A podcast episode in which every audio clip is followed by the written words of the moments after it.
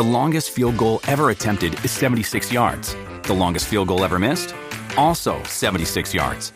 Why bring this up? Because knowing your limits matters, both when you're kicking a field goal and when you gamble.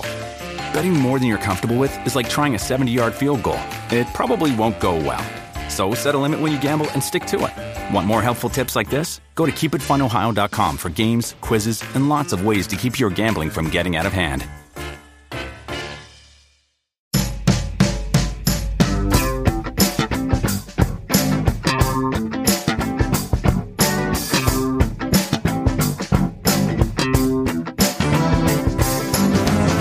Hallo und herzlich willkommen zu einer neuen Ausgabe der Medienwoche, dem wöchentlichen Medienpodcast mit mir, Christian Mayer von der Welt und mit Hallo, Stefan Winterbauer von Media hier am anderen Ende der Leitung. Grüß Gott. Ja. Du klingst ja äh, heiter. Das, du klingst fast so, als hättest du gerade ein Interview mit Jan Böhmermann ja, gelesen. Als hätte ich einen Clown verschluckt. Ne? Weil ja. Jan, er ist ja der Clown, der Jan Böhmermann.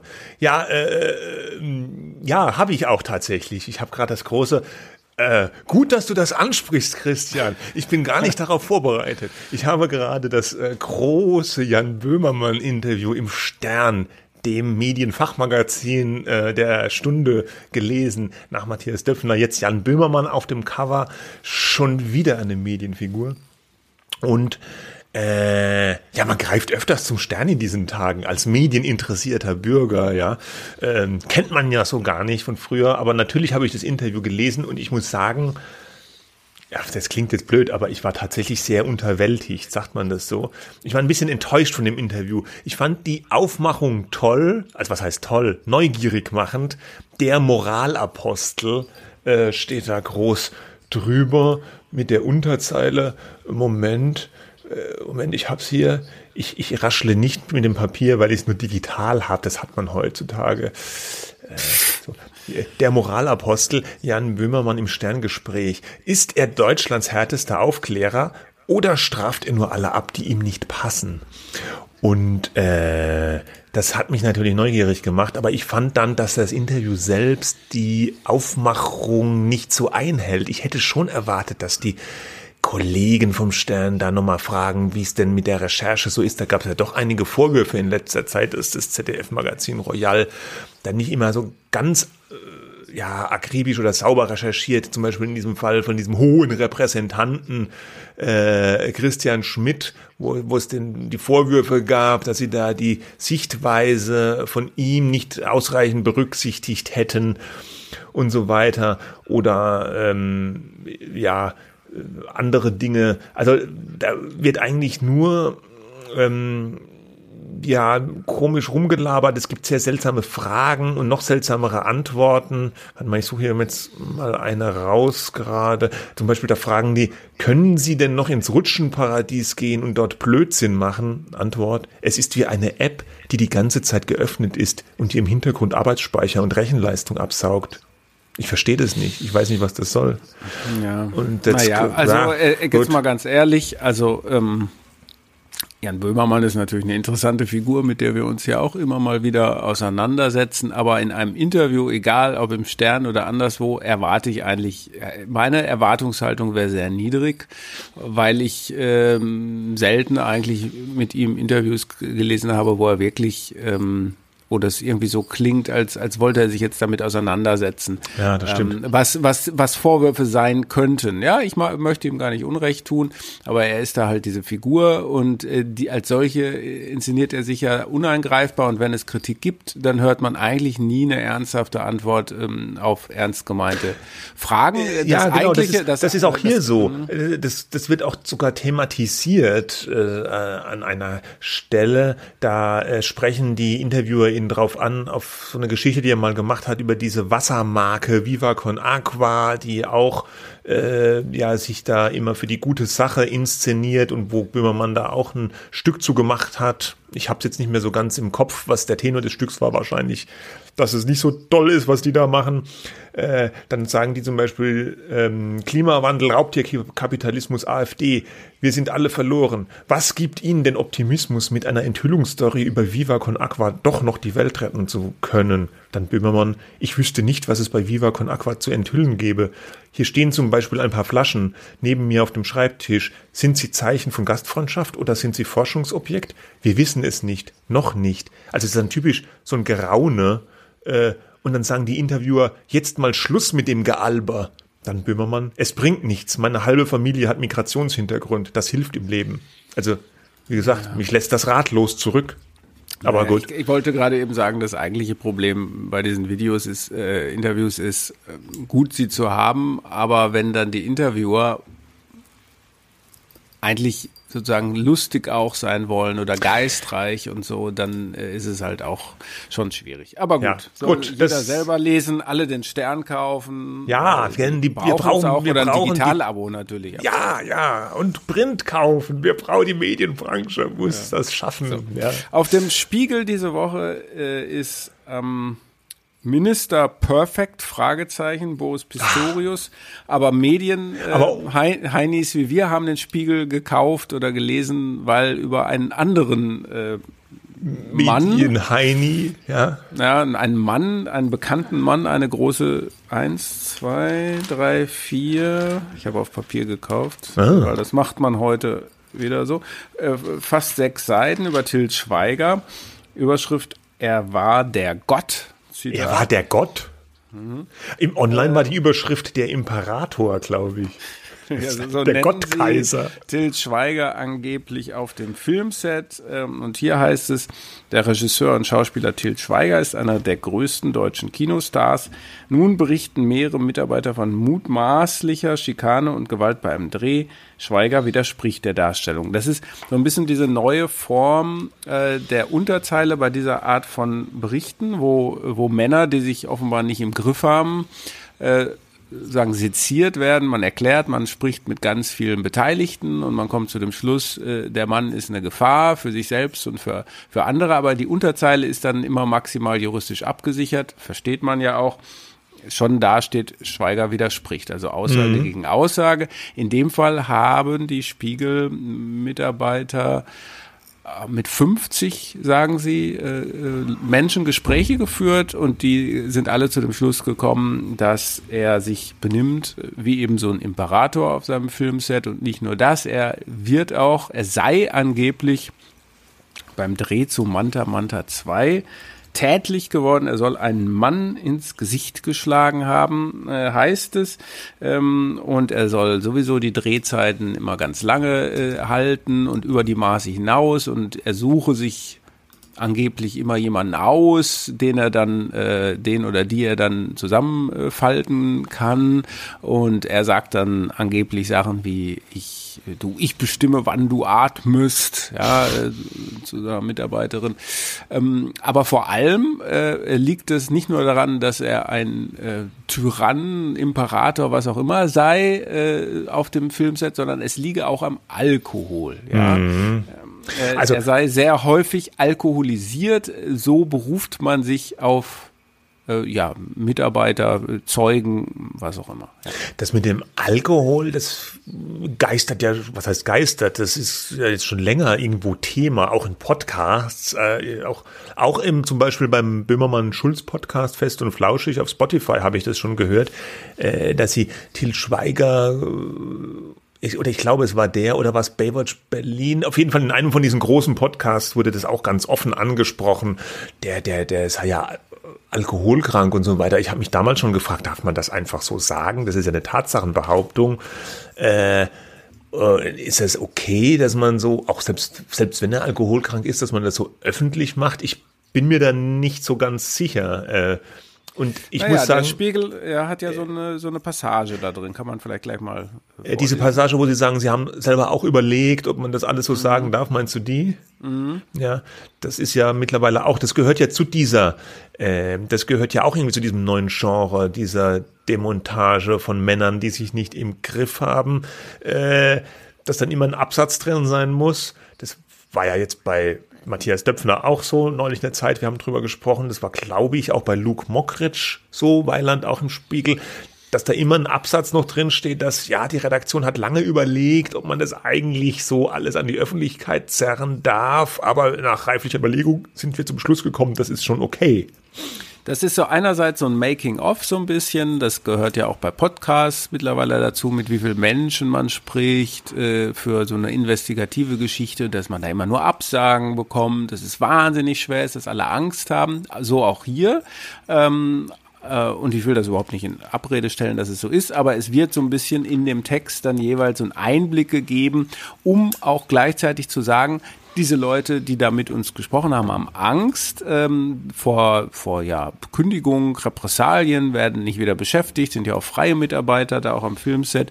Ähm, sie möchten anonym bleiben und so weiter.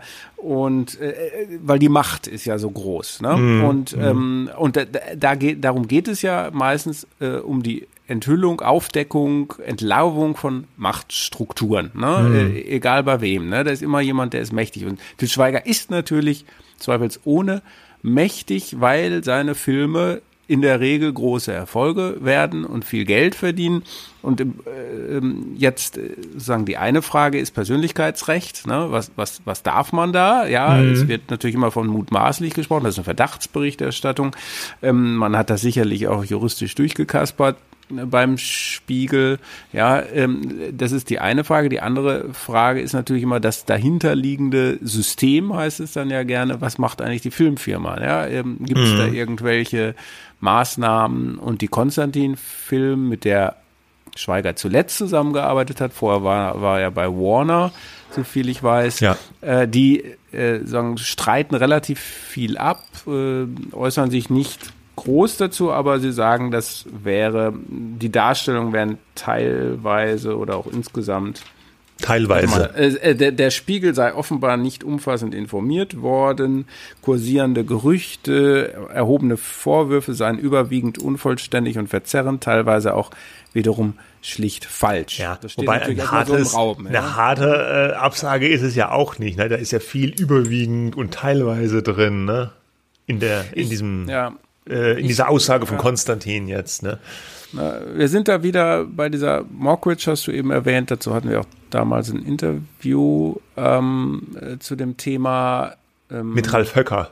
Ralf Höcker, der, der, der hat übrigens, der hat übrigens zum, mhm. zum Schweiger jetzt auf Facebook geschrieben, äh, Zitat, Schweiger, also Zitat aus dem Spiegel, Schweiger soll schon während der Dreharbeiten zu Knocking on Heaven's Door immer wieder betrunken gewesen sein. Und dann sagt Ralf Höcker auf Facebook, wenn ein angeblich Dauerbesoffener die erfolgreichsten deutschen Filme macht, sollten sich die nüchternen Kollegen mal fragen, was sie eigentlich falsch machen. Ach, ja, ja, okay. Das Gut. ist natürlich äh, maximal äh, polemisch äh, wenn, wenn ein, wenn ein Star-Regisseur und Schauspieler tatsächlich ähm, solche Sachen macht, wie in diesem Artikel beschrieben wird, dann ist das ja nicht nur seine persönliche Angelegenheit, sondern eben äh, ein Problem für die Filmfirma vor allem. Und die müsste das regeln und zwar so, dass sozusagen die besten Seiten von Schweiger bitte bleiben und die schlechten abgestellt werden, wenn es alles so ist. Ne? Ähm, aber man kann natürlich auf der anderen und, und ich finde das auch nicht äh, per se jetzt ein Fehler, das zu veröffentlichen, aber die Frage ist immer, das folgt jetzt mittlerweile immer dem gleichen Muster. Man spricht mit ganz vielen Menschen,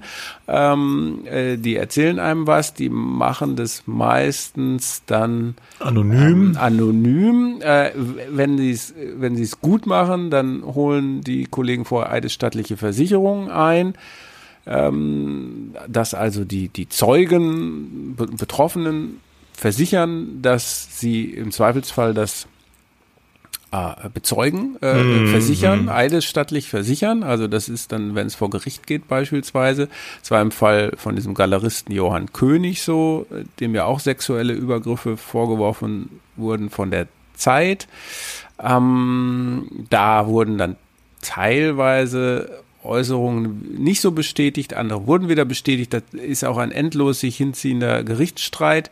Ähm, ja, aber, aber, aber die Frage, die äh, Grundfrage ist ja, gehört sowas in die Medien? Ne? In diesem oder oder ist das sind das nur Dinge jetzt sagen wir mal jemand Leute, die sich schlecht benehmen oder dieses, was du am Anfang gesagt hast, Männer, die sich nicht im Griff haben, äh, die aber eine gewisse Machtposition haben, eine gewisse Stellung Mhm. Äh, und die benehmen sich schlecht. in, auf einem gewissen Spektrum. Und das ist noch höflich ausgedruckt, vermutlich. Vermutlich, so ja, folgt, ja, ne? ja. Gut, mhm. da jetzt bei Til Schweiger der, der schärfste Vorwurf ist wahrscheinlich, dass er den einen da geschlagen haben soll. Ne? Da hört natürlich ja jeder Spaß auf, wenn es um körperliche Gewalt geht. Äh, aber ja, und es findet am Filmset statt und nicht im privaten Umfeld. Also wenn jetzt Til Schweiger sich privat auf Mallorca auf seinem Anwesen oder bei einer Party schlecht benimmt und Leute beleidigt, ist das ein Thema für die Medien? Ja, für Boulevardmedien. Für Boulevardmedien wahrscheinlich schon irgendwie. Schon, ne? Ja, ja. Für Weil er ist ja eine, eine Person mhm. des öffentlichen Lebens und des Interesses. Ja. Ich glaube, du, du sprichst da einen wesentlichen Faktor an, der dann oft auch äh, entscheidend ist. Nicht nur, dass man im besten Fall hoffentlich, sage ich mal, eine staatliche Versicherung äh, hat oder bekommen würde, sondern dass es in einem Raum stattfindet, der eben beruflich, äh, öffentlich ist, ja. Ja. Also nicht so, wo, wo wir alle äh, äh, Zeugen sein könnten, sondern in dem Fall äh, die Leute vom Set. Ja? Und ähm, die Frage ist wahrscheinlich eher, wie man es macht. Ne? Also man könnte ja auch hergehen und sagen, wir müssen die Produktions, die Zustände am, an Filmsets, ja, hier mm, mal mhm. ähm, auf, aufdecken, ja, weil ja jetzt viele sagen, Claudius Seidel hatte das auch in der FAZ dann geschrieben, dem sein äh, Text, mehr Kommentar hieß Enthüllung ohne Substanz, ja, mm. ähm, was, was, was ist, äh, das, das wäre ja mehr oder weniger üblich vieles und das kann man ja auch aufschreiben, ohne das zu relativieren, was, was Schweiger jetzt mhm. äh, betrifft. Ja, also ich, ich tue mich immer so schwer damit, weil man möchte ja natürlich nicht relativieren, dass da Meistens sind es ja Männer. Ähm, weiß nicht, ob es auch entsprechende Enthüllungsberichte über prominente Frauen gibt. Nee, ähm, jetzt keine die, bekannten, bekannt, ja. die bekannten Fälle sind halt meistens Männer. Man möchte ja nicht sagen, äh, das ist, ja, komm, das ist nur, ja, das ja. ist irgendwie so eine, eine, Verfolgungsjagd auf irgendwie so einen Typen, äh, äh der super erfolgreich ist und die anderen neiden. Alles Neider, nur, ja, ja, nee. Äh, so, da, da, das, das glaube ich, ist zu kurz gesprungen und gleichzeitig haben die natürlich auch Persönlichkeitsrechte und man muss das wirklich genau unterscheiden. Wie sind diese Geschichten gestrickt? Da werden ja diese Figuren dann so dämonisch, dämonisiert ja schon fast, ja. Also auch hier Schweiger, so ein ganz schwarze, getauchtes, schwarzes T-Shirt, schwarzer Hintergrund, äh, guckt er da seinen mhm. Schweiger, mhm. äh, äh, ja, so Nick Chiller Schweigerblick, ja, ja genau, ja. ja. Aber so, äh, ja. äh, das geht überhaupt nicht darum, mit dem irgendwie äh, zu sagen, ach komm, wird schon nicht so schlimm sein. Aber äh, die, die entscheidende Frage ist, die wir hier vermutlich nicht beantworten können. Aber äh, und wo sich die Kollegen wahrscheinlich auch viele Gedanken machen. Aber wie berichtet man denn sowas ja. ähm, am, am, Ende, wenn dir 50 Leute sagen, ja, ein Arsch ist er schon, und zwei sagen äh, irgendwie, na ja, aber wenn wir einen Erfolg gehabt haben, dann hat er auch schon mal ein Eis ausgegeben oder, oder ein ja, Champagner. Cola. Äh, er ist nicht nur schlecht, kommt ja, dann auch irgendwie so. Aber doch sehr sehr dosiert, ja. ja. Ne, also äh, also äh, dass die, dass die Bedingungen an Filmsets natürlich nicht so sein können, wie sie da beschrieben werden, ist, ist glaube ich schon mal klar. Ne? Aber ich glaube, das ist genau der Punkt. Die, das ist die Art und Weise der Berichterstattung und da gibt es eben kein Schwarz-Weiß, wo man sagen, Punkt, ab dem Punkt ist die Berichterstattung irgendwie problematisch äh, weil das und das eingehalten wurde, sondern das ist so was Fließendes. Also mir persönlich ging es so, ich hatte bei dem Lesen des Schweiger-Artikels im Spiegel ein fast ähnliches Gefühl wie damals beim Lesen des Luke Mockridge Artikels, wo ich mir so gedacht habe, ah, ist es nicht alles ein bisschen jetzt zu, ja, was weiß ich, privat oder persönlich? Also bei Mockridge hatte man ja. Das ist ja nicht privat. Das der Unterschied war ja, dass äh, Mockridge ja. in irgendwelchen Kneipen äh, angeblich. Ja. Aber, aber es war trotzdem, es waren ja. Dinge, bei, bei, bei Mockridge war es halt so praktisch ja. aus der Unterhose rapportiert und hier ist es jetzt so ein bisschen, äh, so eine äh, möglicherweise Alkoholkrankheit so ausgebreitet, die natürlich in einem beruflichen Umfeld spielt, aber wo ich mir auch wie du schon sagst, es, man kommt dann sofort in so diese komische Situation, man will eigentlich ihn nicht verteidigen, aber wo man sagt, muss jemand, der jetzt alkoholkrank ist, der vielleicht auch, wenn jemand dann ausfällig wird und die Kontrolle verliert, äh, so dargestellt werden in, in einem Medium, ich weiß es nicht. Ich, ich habe da auch keine abschließende Meinung dazu. Ich habe schon den Eindruck aber, dass hier sozusagen in der Berichterstattung das Voyeuristische in beiden Fällen doch einen sehr, sehr starken Anteil hat, dass man so sagt. Und, und auch, dass das Figuren sind, die immer so ein bisschen ohnehin jetzt vielleicht auch mit dem Kieker äh, von einer bestimmten Klientel sind. Also ähm, wo man so sagt, ja, der Schweiger, so nach dem Motto, hab's schon immer gewusst, das ist ein Idiot. Jetzt, jetzt sieht man's ja, bei, bei Mockridge ähnlich.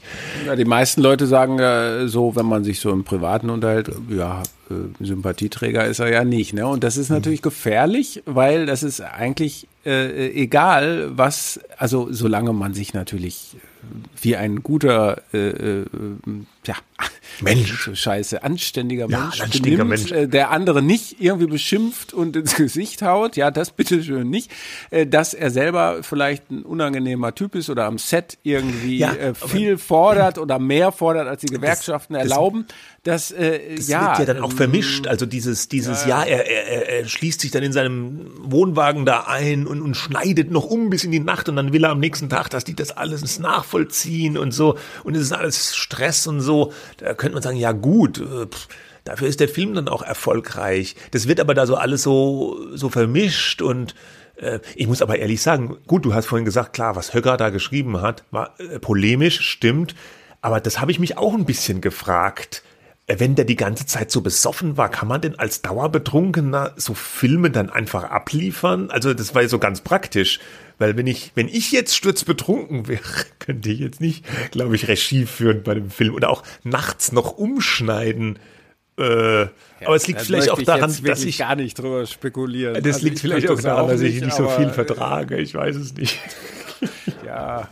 Okay, also, gut. Das weiß ich nicht, aber das hebt das jetzt auf so eine Ebene. Entschuldigung, dass ich da jetzt sozusagen humorlos da dran gehe. Ja, hebt das auf so eine Ebene. Es gibt solche Leute. Ich meine, denk mal an die ganzen Drogen, die bei Künstlern zu irgendwelchen Supersongs geführt haben. Was? Entschuldigung, ja, naja, ich meine. Na gut, okay. Also gut. Manche Leute ticken halt so. Ja, äh, ja. So. Und es ist ja jetzt naja. Also, Aber darf man jetzt, ja. ist das Ding, ich habe jetzt noch nicht gehört, dass Til Schweiger gegen die Spiegelberichterstattung vorgehen würde. Gut, heißt nicht, kann ja noch kommen, aber bisher äh, hat man noch nichts davon gehört, ne?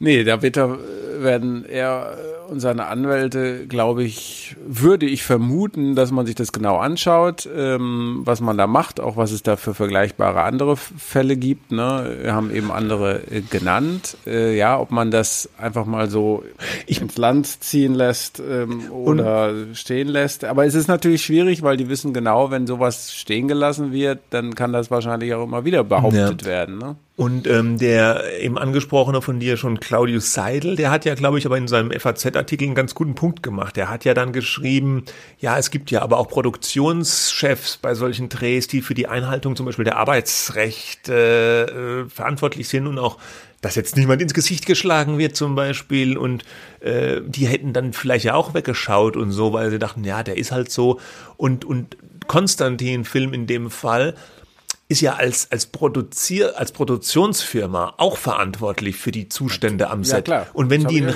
wenn, genau, und wenn die einen Regisseur beschäftigen, der wie erfolgreich auch immer Probleme hat mit Alkohol und da für eine toxische Atmosphäre am Set sorgt, ist es ja auch deren Verantwortung, das zu unterbinden. Und wenn die jetzt so ein wie du vorhin vorgelesen hast, so ein etwas so ein Larifari-Statement abgeben, ja, Gerüchte, man weiß es nicht genau, ähm, dann machen die sich ja auch einen relativ schlanken Fuß. Und da finde ich, das hat ja Seidel dann auch geschrieben, glaube ich, äh, dass, dass man doch da mal genau hinschauen sollte, wo denn die Verantwortung von Konstantin Film ist. Also Konstantin ja. jetzt auch so Pass pro Toto für die Branche vielleicht, ja. ja Habe ich dass ja man gesagt, sich, genau, dass man sich nicht, Warner, ne? genau, also, dass man sich nicht so an der, an der, an der vielleicht tragischen Figur Til Schweiger jetzt so arg abarbeitet, sondern ein bisschen mehr an den Firmen auch abarbeitet. Und das ist vielleicht der Punkt, was mir dann bei dem Spiegelartikel auch zu kurz gekommen ist, wo ich sage, dieses Voyeuristische, die Hassfigur Till Schweiger, die ist so ein bisschen easy target auch, man kann das personalisieren mit Bildern und mit seinen Ausfällen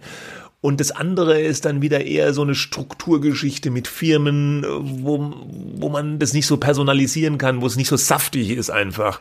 Und dann nehmen die Medien halt auch lieber diesen Weg der personalisierten Geschichte irgendwie. Und, und das, das kommt mir, vielleicht ist das das Hauptproblem, was ich mit der Spiegel-Schweiger-Geschichte habe, dass mir dieser Aspekt äh, Firmenverantwortung dann ein bisschen zu kurz kommt. Aber gut. Wir werden sehen, ob es weitergeht, ja. ob da jemand klagt dagegen oder ob es weitere Enthüllungen gibt. Ich glaube fast nicht, dass er dagegen klagt. Ja, vielleicht macht das ja wie Boris Palmer, noch ein Mann, der sich nicht im Griff hat äh, und verordnet sich einen Monat Auszeit, um ja, sich selbst genau, zu therapieren ja. oder therapieren zu lassen. Also der Politiker, grünen Politiker, bis vor kurzem grünen Politiker Boris Palmer hat ja in so einer so einem Interview das N-Wort benutzt und dann nachher auch äh, Holocaust vergleicht. Nee, kein Interview, das war da im Vorfeld von so einer Tagung in Frankfurt. Da hat, das, das, äh, da hat er das, das gegenüber äh, Demonstranten, hat er das N-Wort mehrfach hm. Und dann sogar gegenüber einem schwarzen Menschen hat das auch nochmal wiederholt. Ja, ja gut. Ähm, gut, der hat dann aber von selber, das war er ja. Er hat sich jetzt aus dem, aus dem Spiel genommen erstmal. Ja, ja. Also im, im Juni oder Juli will er eine Auszeit nehmen. Ähm, aber es ist ein bisschen ein anders gelagerter Fall. Aber diese ja. Überschrift, die wir hier gewählt haben, Männer, die sich nicht im Griff haben, passen die, ja. Irgendwie passt's, ne? Ja. Passt zu ihm. Gut. Okay, wir kommen äh, zum nächsten Thema. Genau, und das ist wieder eins unserer Lieblingsthemen. Es geht um den öffentlich-rechtlichen Rundfunk ARD und ZDF. Sie wollen mehr Geld. Ja, also äh, wir haben das hier schon mal das ein oder andere Mal besprochen. Äh, alle vier Jahre müssen die öffentlich-rechtlichen Anstalten, also ARD, ZDF, Deutschlandradio, ihren Finanzbedarf anmelden. Ähm, das heißt, äh, die müssen äh, eine Rechnung aufmachen, in der sie sagen, das hier ist unser Auftrag, äh, so und so sieht's aus, so viele Mitarbeiter hier und da, Sender.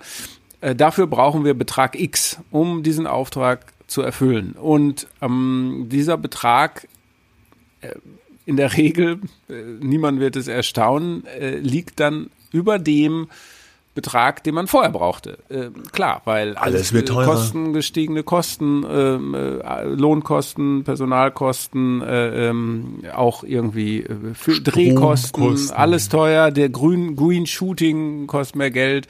Die Digitalisierung kostet natürlich sehr viel Geld. Also digitale Projekte, um ähm, den öffentlich-rechtlichen Rundfunk zu transformieren.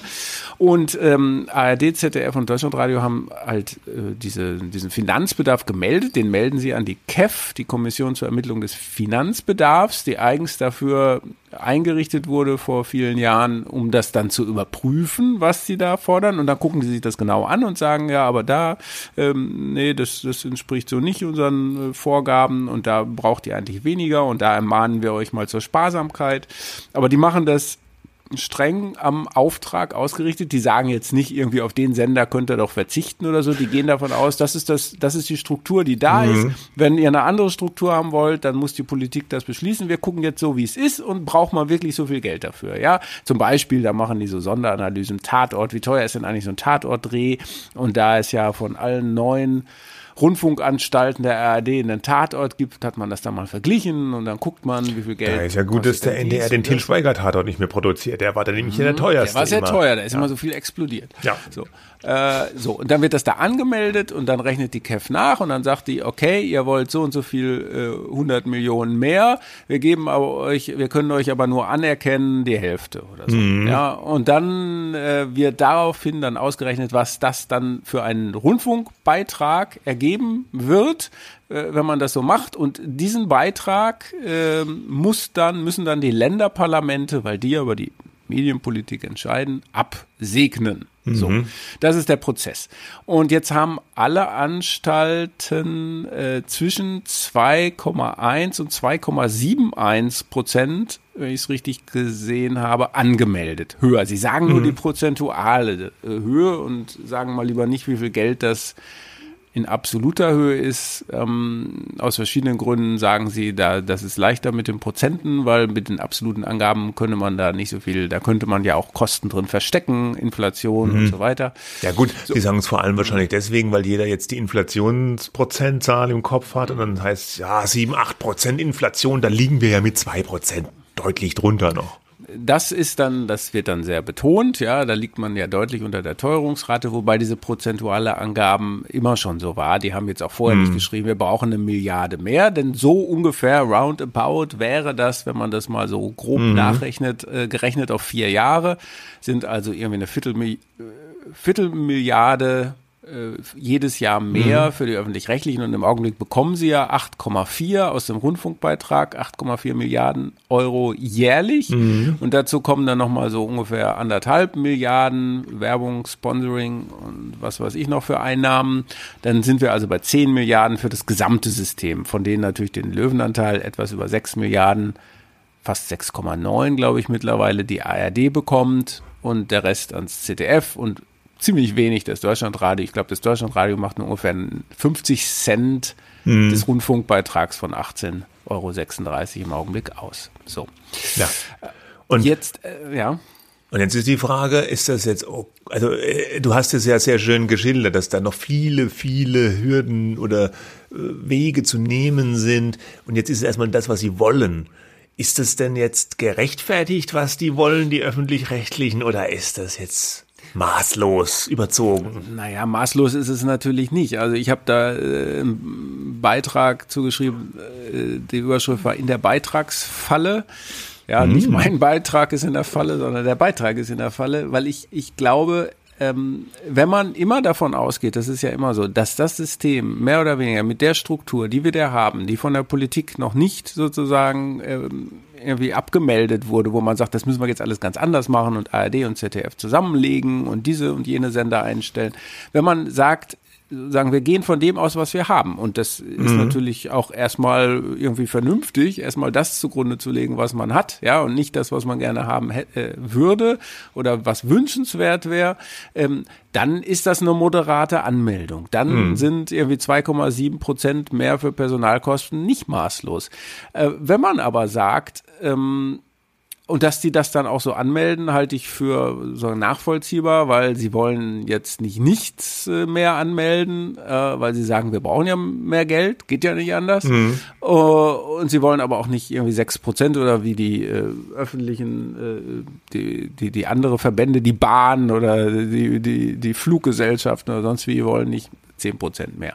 So, also irgendwie will man demonstrieren den Leuten, guck mal, ist doch alles normal. Aber ich glaube, es wäre verantwortungsbewusster, wenn man mit der Politik zusammen zu dem Schluss gekommen wäre, nee, wir machen mal eine Nullrunde. Nullrunde. Das Problem ist nur, und deswegen, deswegen falle, sie können gar nicht anders. Sie können ihren Laden gar nicht anders mehr finanzieren als mit mehr Geld. Sie brauchen mehr Geld und müssen trotzdem, das haben Sie schon gesagt, sparen. Mm. Das meiste dieser. Weil es halt nicht ausreicht, selbst wenn Sie das bekommen. Weil es nicht ausreicht. Aus. Ja. Und, und, und was hat am meisten natürlich darunter zu leiden? Äh, das Programm. Unter dem, das Programm. Ja, das, das, die mehr als die Hälfte fließt in Personal und Renten und was weiß ich alles, Pensionsansprüche.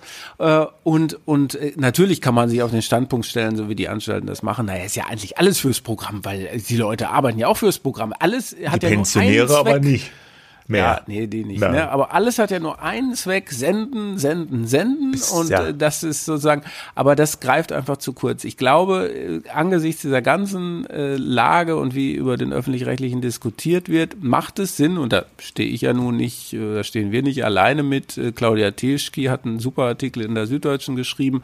Es würde wirklich sehr viel Sinn ergeben zu sagen, wir verzichten auf eine Nullrunde, aber, äh, wir verzichten auf Steigerung, wir wollen eine Nullrunde, das soll alles so bleiben. Mehrere Ministerpräsidenten, mindestens sechs, glaube ich, äh, haben gesagt, äh, sie können keine Beitragserhöhung äh, befürworten.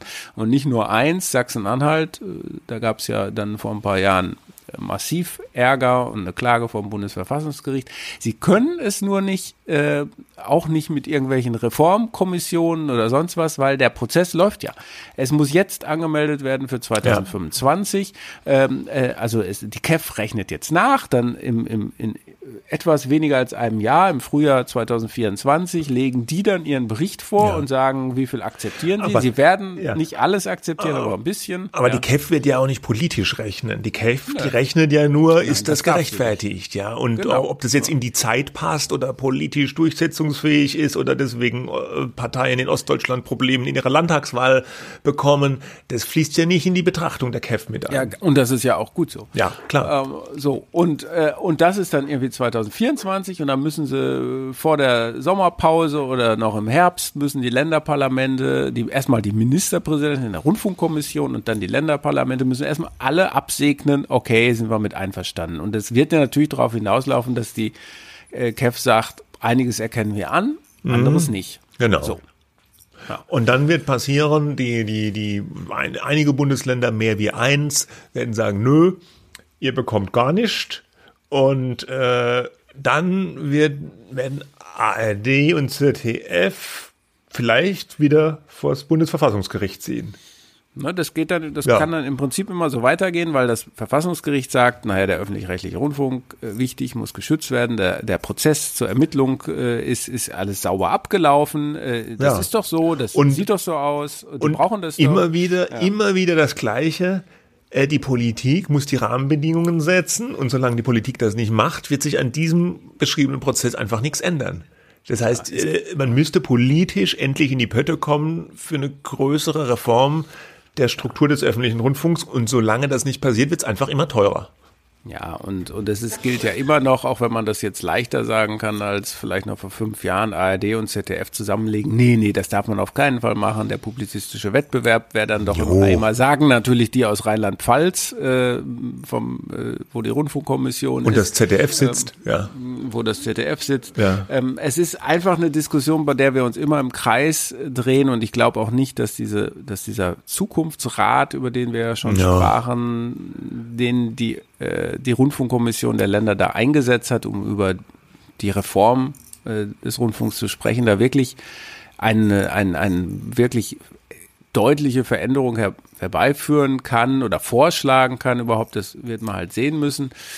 Mm, aber die Frage ist ja äh, schon seit Jahren, welchen Rundfunk wollen wir? Und wenn wir da jetzt drüber reden, wird man, wird es natürlich immer Leute geben, die sagen, naja, ihr wollt, dass die schwächer werden oder so. Nee, äh, eigentlich nicht, aber ein bisschen kleiner wäre nicht schlecht. Und ähm, ja, aber das, das sieht nicht danach aus. Sie werden wahrscheinlich One einstellen, diesen, diesen äh, digitalen Spartenkanal, wo nur alte Serien äh, laufen. Mhm. Ja, neulich habe ich äh, lief die Straßen von San Francisco ähm, an einem Sonntag und mit Schirmscham und Melone und alles so die alten Kamellen, die werden da weggesendet.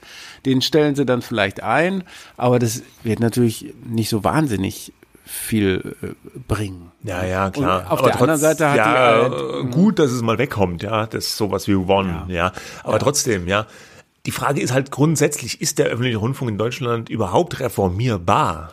Ja, und wenn ja, wie? Das weiß ja naja, keiner. Kai Gnüffke, der äh, Vorsitzende der ARD, sagt ja, wir machen, wir brauchen jetzt eine Menge Reformen. Wir müssen weg von einem, jeder macht alles zu einem, jeder macht, was er am besten kann. Und ja, das sagen die ja halt aber auch schon seit Jahren und aus sich heraus ist ja auch irgendwo verständlich, dass das vielleicht nicht klappt mit so einer, die müssten von außen reformiert werden. Da muss unabhängig mal jemand rangehen. Die Politik muss eine, eine Kommission einsetzen, die tatsächlich Befugnisse hat und nicht nur beratend tätig ist. Aber das ist alles ja nicht, das ist alles nicht erkennbar, dass das irgendwann und in Jahren selbst ja, kommt. Was auch noch dazu kommt, natürlich Digitalisierung. Ich habe es eben erwähnt. Also kolportierte 320 oder 30 Millionen Euro will man jetzt bei der ARD angeblich, die bestätigen diese Summe nicht, äh, für die digitale, Trans die technische Techn äh, Transformation ähm, äh, der, der ARD. Also was sie schon bereits machen, das ZDF auch, ist Umschichten von Budgets vom linearen Fernsehen in das äh, nonlineare, also hm. digitale Angebote, Mediatheken. Ähm, das, das wollen sie aus eigener Kraft finanzieren, äh, vom einen ins andere, ja, dass man nicht zusätzliches Geld braucht, aber zumindest die ARD anscheinend will doch noch mal etwas mehr als 300 Millionen, um die technischen Voraussetzungen überhaupt zu schaffen. Ja, äh, da wird's dann schon schwierig, ne? Mhm. Ja, und, und vor allem, weil die das halt doppelt, ne? Ist ja immer die Debatte, legen sie jetzt die Mediatheken zusammen und so. Das lässt sich halt auch immer schwieriger verargumentieren, dass sie diese ganzen Doppelstrukturen haben, ARD und ZDF, ja. Zwei Mediatheken, zwei unterschiedliche Systeme, zweimal Entwicklung und so weiter. Aber auch und das, wir, ja, äh, ich habe wir, wir hatten ja mh. anekdotisch, ja, äh, ZDF-Mediathek, da habe ich mich neulich gefreut, dass die Serie Killing Eve, das ist so eine englische ja. Spionageserie, habe ich gedacht, oh, Killing Eve bei der ZDF-Mediathek, super, das gucke ich mir an, habe ich dann auch gemacht. Und seit irgendwie zwei Wochen ist es auch auf Netflix und ja. jetzt bin ich sofort rumgeswitcht und guck's auf Netflix weiter, weil das auf Netflix einfach viel besser zu bedienen ist, muss ich leider sagen. Die merken sich dann, welche Folge ich zuletzt geguckt habe, beim ZDF immer wieder die Untertitel neu einstellen, dann bricht's ab, ja, am Anfang. Dann, äh, also das war immer ein Graus, das da zu bedienen, obwohl die ZDF-Mediathek noch besser ist als die von der ARD. Aber sie hängen da technisch schon noch ein bisschen so den, den großen Streamern hinterher. Klar, ne, gleichzeitig wollen sie aber mithalten. Eines muss man vielleicht noch kurz erwähnen mit einem Blick auf unser Nachbarland Österreich. Da sind am Mittwoch äh, die Zeitungsseiten weiß geblieben, ähm, weil die ganzen Verlage protestieren gegen den ORF, also das Pendant. Die stellen jetzt nämlich auch um auf einen Haushaltsbeitrag. Also jeder Haushalt muss mhm. bezahlen und nicht nur die, die irgendwie ein Empfangsgerät zu Hause in der Küche stehen haben. Und ähm, da sagen jetzt die Chefredakteure und Verlage, das, das geht so nicht. Der ORF wird viel zu mächtig, die graben uns das Wasser ab und wir können unseren Journalismus nicht mehr finanzieren, wenn da so eine Marktverzerrung eintritt, auch mit mehr digitalen Befugnissen als in Deutschland. Und ähm, ja, das fand ich schon eine bemerkenswerte äh, ja, Aktion. Ne? Ja, das stimmt, ja, ja. Es ist ja wohl da so, dass diese zentrale Nachrichtenseite ORFAT noch eine deutlich größere Marktmacht hat, als in Deutschland jetzt zum Beispiel Tagesschau.de, ja. Äh, also, ja, interessante Aktion im Nachbarland. Gut. Kommen wir zum letzten Thema. Wir wollten noch einen Blick werfen in die USA. Da gab es jetzt schon vor einiger Zeit diese Nachricht, dass BuzzFeed News eingestellt wird. Das war ja mal auch so ein, so ein Highflyer äh, unter den jungen Digitalmedien. Und die sind ja schon seit längerem mm, im in Problemen, muss man sagen. Also was mal früher so als die Zukunft der Medien gehandelt wurde, diese jungen Digitalunternehmen, Huffington Post, BuzzFeed, Vice, alle haben sie Geldprobleme.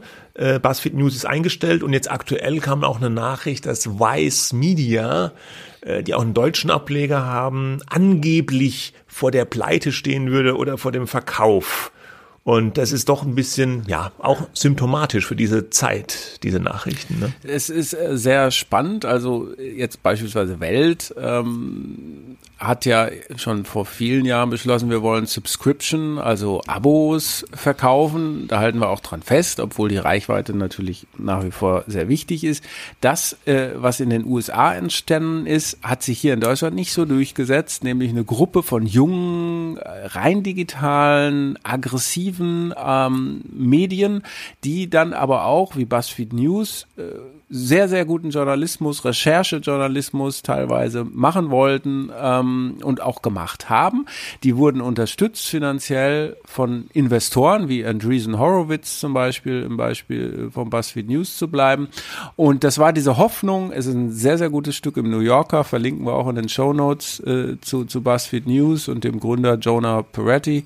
Ähm, das war die, der, der Glaube, diese Überzeugung, wir können hochwertigen Journalismus äh, machen, den wir frei anbieten mhm. ähm, und der quasi über die Plattformen äh, ja. Facebook und so weiter vertrieben wird und, und so kommen wir mit Werbung und so weiter ähm, auf unseren Gewinn. Ja. Da war diese Woche bei äh, Recode Media, dem Medienpodcast mit Peter Kafka, äh, äh, eine, eine schöne Dreierrunde. Da war nämlich eben jener Peretti von BuzzFeed, der Gründer, der frühere Chef und Gründer von Gorka.com. Das war ja ah. auch mal so ein Online, so ein super aggressives Online-Medium mit super hoher Reichweite, was dann irgendwann in die Pleite getrieben wurde durch äh, Rechtsstreitigkeiten und Ben Smith, der frühere Chefredakteur von BuzzFeed News, der dann bei der New York Times war, jetzt ein eigenes Medien-Startup, hat auch gerade ein Buch geschrieben hat über diese Zeit der jungen Viral-Medien. Äh, Traffic heißt das. Und die waren zu dritt bei Kafka und haben darüber geredet. Und das fand ich schon sehr, sehr interessant, weil Peretti äh, der BuzzFeed-Gründer gesagt hat, ja, das wäre eine tolle Zeit, auch mit Ben Smith und BuzzFeed News, sie haben super Geschichten gemacht, er stand da voll dahinter, aber es sei finanziell ein absolutes Desaster gewesen. Und sie vor allem auch die Rechtsstreitigkeiten bei BuzzFeed News hätten dafür gesorgt, dass sie da nicht finanziell auf den grünen Zweig gekommen sind. Ähnlich auch wie bei Gorka, die offenbar auch sehr, sehr viel Geld in Rechtsstreitigkeiten ja, verloren klar. haben. Mit diesem Und, Ringer war das doch. Ne? Äh, ja, das weiß ich nicht mehr so genau. Ja, Und äh, Peretti sagte dann aber auch noch, er glaubt mittlerweile, dass die Leute, weil du gesagt hast, auf, auf, auf Social Media Plattformen, die wollen da gar nicht so die Nachrichten, sondern da habe sich mittlerweile auch das Nutzerverhalten geändert. Die Leute, weil so viele Krisen in der Welt sind, die würden Nachrichten anders konsumieren.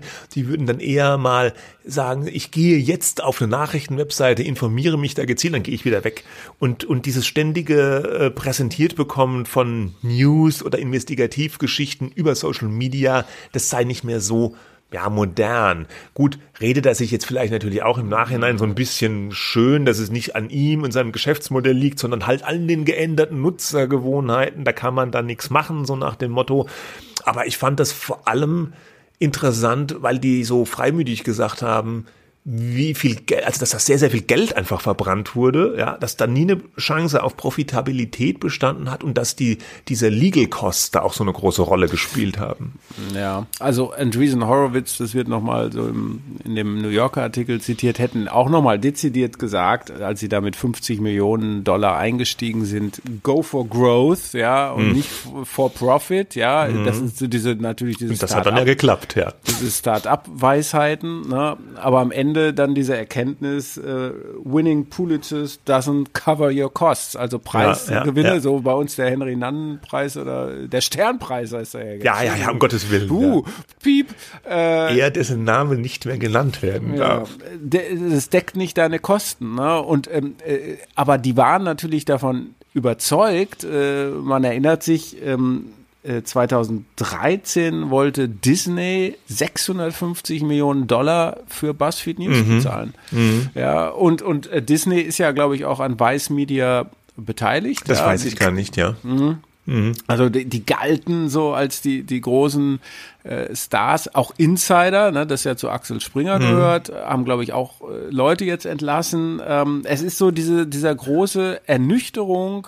Wobei Insider ja mittlerweile auch äh, stark auf Subscription setzt. Ja, ja, genau. Und das ist so ein bisschen, das äh, kam bei mir eigentlich raus, hätte BuzzFeed News nicht viel früher auf Subscription ja. setzen sollen. Ich sag, äh, also ja, das ja. ist ja auch bei uns und überall und die Frage ist ja auch, was kann der deutsche Markt davon lernen? Der deutsche Markt kann da insofern nicht so viel von lernen, glaube ich, weil wir diese, diese, diese Gruppe aggressiver vom Finanzkapital unterstützten äh, Star Journalismus-Startups nie groß aufgebaut haben. HuffPost, äh, war bei Burda, ja. Mhm. Ähm, ähm, ja, kam in Deutschland nie so richtig vom Fleck. Business Insider ist jetzt bei Springer, ja. ähm, aber, aber das, so allein äh, für sich bestehend, äh, was es bei uns jetzt gibt, sind, sind diese stiftungsfinanzierten Geschichten. Das äh, wäre ja vielleicht noch eine Möglichkeit, aber das hat natürlich. Ja, aber die sind dann, dann nicht so aggressiv. Das sind ja mehr die, die so Fact-Checker, so die Korrektivs ja. dieser Ja, und die ne? lassen sich dann auch teilweise ja von Facebook und so weiter bezahlen. Also ja